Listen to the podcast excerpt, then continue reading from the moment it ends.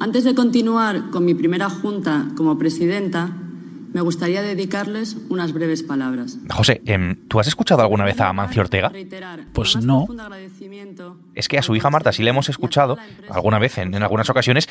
En cambio, a él, pues eh, no, no lo he escuchado yo nunca, no hay rastro de discursos ni de entrevistas.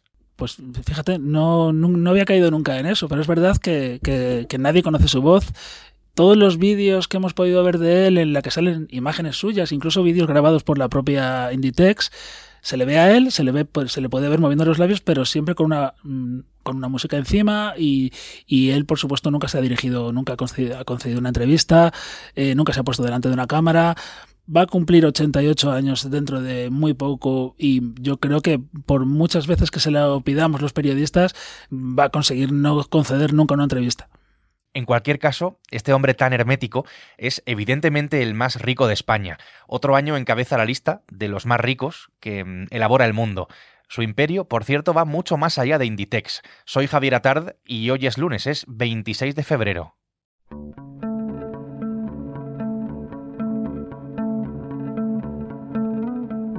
El Mundo al Día, un podcast del mundo.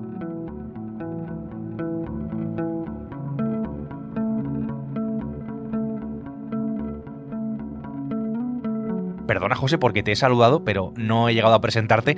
José Leal es la persona, podemos decirlo así, que más sabe de ricos del mundo. Es el artífice de esta lista. José, ¿qué tal? ¿Cómo estás? Hola, ¿qué tal, Javier? ¿Cómo estás? Como has venido aquí con papeles, te lo pregunto así directamente, ¿cómo les ha ido a los ricos, eh, ricos españoles este año? Pues yo diría que a los ricos españoles les ha ido excepcionalmente bien. Eh, la conclusión principal de, este año, de la edición número 18, es que eh, los ricos españoles han aumentado su patrimonio un 16,1%. Si tú este dato lo extrapolas a otros sectores, como puede ser la vivienda o la energía o, el teléfono móvil que pagamos todos los años, eh, piensa un poco si ese 16% sería una subida alta o no. En este caso, yo no creo que sea una subida, creo que es un salto ricos españoles han dado un salto este año. Las personas que aparecen en la lista, eh, que son 200, eh, las 200 mayores fortunas de España, em, ¿son siempre las mismas? ¿Hay movimiento? Pues mira, eso Parece que es así porque entre los 15 o 20 primeros es verdad que los cambios son simplemente de orden de un año para otro, pero realmente pues este año por ejemplo hemos incorporado 12 fortunas nuevas de los 200 que, sacamos en la lista y, en realidad si te pones a mirar hemos hecho un balance de los últimos 10 años, pues en los últimos 10 años eh, eh, han entrado en la lista 81 fortunas, o sea que eh, es al contrario, es, la lista es muy dinámica, lo que pasa es que no en los primeros puestos. Claro, estamos hablando de ricos, eh, pero ¿qué es realmente ser rico? ¿no? En, el caso de esta lista, me refiero evidentemente a, esta lista, ¿dónde está el listón, José? ¿Cuántos millones hay que tener para que te llamemos rico en el mundo? Un rico es, en España hablamos de familias, ¿vale? No hablamos de individuos. Es muy raro, o sea, la mayoría de, las grandes fortunas eh, son familias, son sagas, ¿vale? Eh, este año, para entrar en la lista, eh, el listón está en los 305 millones, ¿vale? El número 200 tiene 305 millones. Y es curioso porque aquí también se ve un poco la evolución y el salto que han pegado los ricos eh, en los últimos años. Para que te hagas una idea, en 2018 para entrar en la lista había que tener 180 millones y este año pues esos 305. Ahí hay un salto bastante grande también.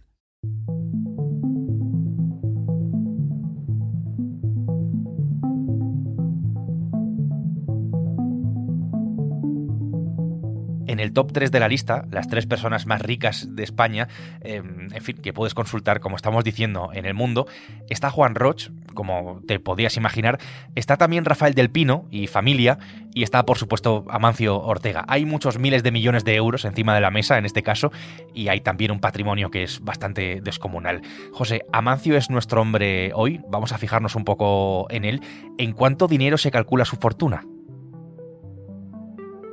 Este año eh, Inditex le ha ido tan bien en bolsa, subió un 52% en un año, o sea, le ha ido tan bien que la fortuna de Amancio se, ha disparado. Vamos, este año está en 94.000, casi 94.000 millones de euros.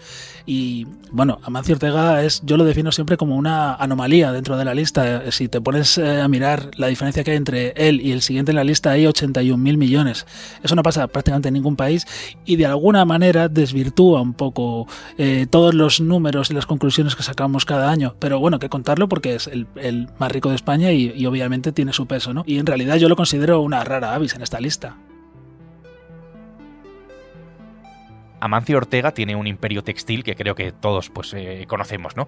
que está casi en todos los lugares del mundo, tiene 160.000 empleados. Más allá de Inditex, de Zara, de todas las tiendas, posee otro imperio, más desconocido tal vez para el gran público, que es el imperio inmobiliario. ¿Qué precio le ponemos a ese imperio, José? Bueno, poco a poco ya se va sabiendo un poco más ¿no? de este imperio inmobiliario porque han salido muchas noticias de cada vez que Amancio Ortega compra un inmueble se convierte en una noticia, ¿no? A pesar de que ellos no lo comunican, pero, pero siempre acaba saliendo, ¿no? Entonces, a lo largo de los años, desde 2001, que es cuando Zara salió a bolsa, él desde entonces empezó a comprar inmuebles y eh, hoy, en 2024, su, su inmobiliaria está valorada en 20.000 millones. Pontegadea Inversiones Sociedad Limitada, así es como se llama. Dices, eh, José, que siempre se acaba sabiendo cuando compra, Amancio, cuando compra uno de esos eh, edificios, eh, y aquí es verdad que hay cierto patrón, porque suelen ser los sitios, las calles más caras del mundo. Nosotros hemos hecho un mapeo de sus principales eh, inmuebles en todo el mundo. Eh, él invierte en 11 países ahora mismo, tiene inmuebles en 11 países y hemos conseguido hacer un listado de 115 inmuebles repartidos en oficinas, eh, viviendas, naves logísticas, tiendas, de todo, ¿no? Y él, él básicamente invierte mm, manejando dos factores. Uno es la seguridad de los lugares donde invierte tienen que ser eh, mercados maduros, él invierte en, el centro de las principales ciudades eh, de los países donde está, en los, en los edificios más caros, en las eh, calles más cotizadas, eso es uno de sus, de, su, de sus leitmotiv, ¿no? Él invierte en, en, zonas caras y en países muy caros. Y luego, por otro lado, él lo que va buscando es sobre todo la seguridad y el largo plazo. ¿Por qué? Sabemos que Amancio Ortega compra, pero también sabemos que Amancio Ortega no vende. O sea, no ha vendido prácticamente ninguno de los edificios que ha comprado en los últimos 20 años. Entonces él, además de buscar seguridad en la compra, busca seguridad a la hora de alquilar, de alquilar los inmuebles, eh, con contratos a largo, a largo plazo y con empresas bastante grandes en general.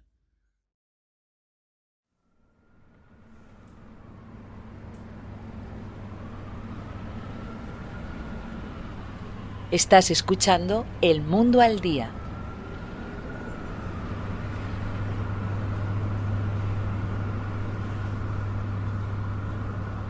Vamos a aterrizar un poco este mapa. José, ponme algún ejemplo, que creo que hay bastantes, desde las zonas más pudientes de Madrid o Barcelona a Nueva York o, Londres, por decir algunos. ¿Dónde están esas chinchetas? ¿Dónde colocamos esas chinchetas rojas eh, en el mapa con sus edificios? Eh, que siempre suelen ser además bastante emblemáticos. Pues mira, nosotros hemos planteado este análisis de la inmobiliaria de Amancio Ortega como una especie de viaje. Y hemos llegado a la conclusión de que Amancio Ortega, sin quererlo, hizo una especie de viaje de, el viaje del emigrante gallego eh, a la conquista del mundo, ¿no? Que gallego no quiere conquistar el mundo, no quiere hacer las Américas, ¿no? Pues esa es un poco eh, la ruta que hemos descubierto eh, a la hora de, de analizar las inversiones de Amancio Ortega lo primero que hizo Mancio Ortega fue venirse a Madrid y a Barcelona, básicamente. Él empezó a comprar eh, inmuebles en la Castellana, en el Paseo de Gracia. Después, enseguida, saltó a Estados Unidos y a Londres. Fueron sus lugares eh, emblemáticos. Es donde más inmuebles tiene Londres y, Nueva York. Eh, Seattle son, digamos, sus ciudades fetiche, ¿no? y después volvió a Europa y siguió comprando, pues, hoteles en Portugal, naves logísticas en Holanda, tiendas en Francia Francia y Italia y, así poco a poco volvió a España y que, donde ha seguido invirtiendo durante todo este tiempo. Una de las zonas donde Amancio Ortega tiene especial presencia es en la Castellana, en Madrid, en el centro de Madrid, en el corazón de los negocios.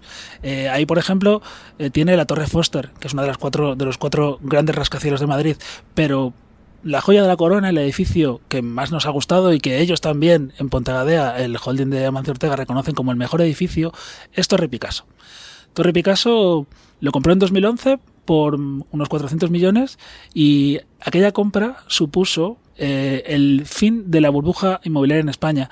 Ellos cuando compraron el edificio dieron a entender que estaban dando este paso dieron esta señal al mercado inmobiliario en España que estaba de capa caída, llevaba como 6 o 7 años en, crisis absoluta. Cuando ellos compraron, de repente, ese gesto que hizo Mancio Ortega eh, sirvió mm, para revitalizar el mercado inmobiliario en España mm, de 2011 en adelante. Es que em, este edificio, la Torre Picasso, es bastante icónica, por así decirlo. Está en la zona de Azca, junto al Paseo de la Castellana, en Madrid. Hablamos de un edificio que tiene 43 plantas, que es blanco, eh, que tiene unos toques de cristal y que es bastante elegante. Eh, Torre Picasso es el centro geográfico de los negocios en, Madrid eh, y por tanto en España. Eh, es, es, el edificio que sirve de sede a las grandes multinacionales que están en España y que tienen oficinas, por ejemplo, Google, por ejemplo, Intel, por ejemplo, PayPal, por ejemplo, mm, BlackRock. O sea, se ha convertido en la gran oficina de las multinacionales en España y luego estéticamente para mí es uno de los edificios más bonitos que hay en Madrid. Es interesante mm, decir que es del mismo arquitecto que construyó las Torres Gemelas de Nueva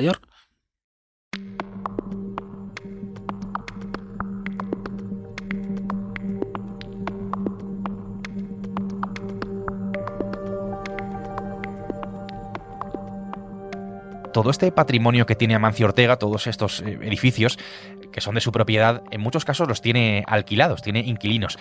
Esto creo que es bastante importante porque es una de las claves de esta jugada. Amancio Ortega se ha convertido en los últimos 20 años en el gran casero global de la banca, de los fondos de inversión, de las tiendas de lujo y de la tecnología. Eh, para que te hagas una idea, eh, eh, sus tiendas están alquiladas por marcas como Armani, Gucci, Dolce Gabbana, Tiffany, Louis Vuitton, Givenchy. Sus locales no solo los alquilan empresas de lujo, también sus competidores dentro del negocio textil. HM, Mango, Primark, Gap, y luego, eh, como casero de las grandes tecnológicas, tiene varios de los edificios más cotizados del mundo. En Seattle, por ejemplo, en, cuestión de dos, o tres manzanas, es el casero de la sede de Amazon y de la sede de Meta. Con lo cual, entiendo que tener estos inquilinos, eh, José, en esas calles, le reportará bastante dinero a Mancio Ortega. Esa fue una de las obsesiones que de, Amancio Ortega a la hora de invertir en, el, ladrillo, o sea, que desde el primer día le diera rentabilidad. Eh, en el último año, que del que tenemos constancia, el Ponte Gadea, la inmobiliaria de Amancio Ortega, le ha reportado unos 800 millones eh, en facturación. Y la gran pregunta, José, después de todo, después de analizar todo esto, creo que básicamente es ¿por qué? ¿No? ¿Qué hay detrás? ¿Cuáles son las intenciones de tener todo este patrimonio inmobiliario? Amancio Ortega tiene un gran activo que es Inditex y todos los años recibe unos dividendos. Eh, el año pasado fueron más de 2.000 millones que cada año tiene que gastar. Eh, una de las ideas que desarrollan en Pontegadea es que ellos no tienen que diversificar el riesgo, así lo llaman. Entonces tienen que invertir en diferentes tipos de activo que les den una rentabilidad y que les permitan eh, mover grandes cantidades de dinero cada año. Por eso sus operaciones son siempre bastante sonadas porque se tiene que gastar cientos de millones cada año. Bueno, pues em, este es el imperio inmobiliario de Amancio Ortega, la persona más rica de España. En esta edición número 18, la decimoctava edición de la lista que hacemos en, el mundo, José, y que los oyentes pueden ya consultar junto con todos los reportajes que, como siempre, habéis hecho y que son bastante, bastante interesantes. José, gracias por estar hoy en el mundo al día. Pues muchas gracias a ti, Javier.